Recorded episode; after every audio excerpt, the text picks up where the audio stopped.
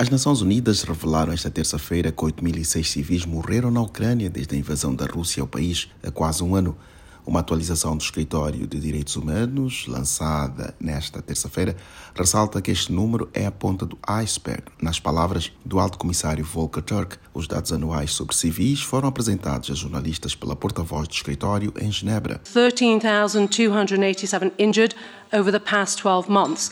And now that's in addition to the numerous lives previously lost in the conflict. Elizabeth Roussel disse que cerca de 13.287 pessoas ficaram feridas nos últimos 12 meses, além das inúmeras vidas anteriormente perdidas no conflito no leste da Ucrânia. Para o chefe de direitos humanos, o custo do conflito sobre civis é intolerável. Desde o início da invasão da Rússia, cerca de 90% das vítimas perderam a vida devido a explosivos. A chefe da missão de direitos humanos das Nações Unidas na Ucrânia, Matilda Bunyer, acredita que milhares de óbitos ainda não foram contados. Muitos foram na cidade de Mariupol, no sul. O total atualizado pelas Nações Unidas inclui 2 mil civis mortos na cidade. Da ONU News, em Nova York, Eleutério Gavan.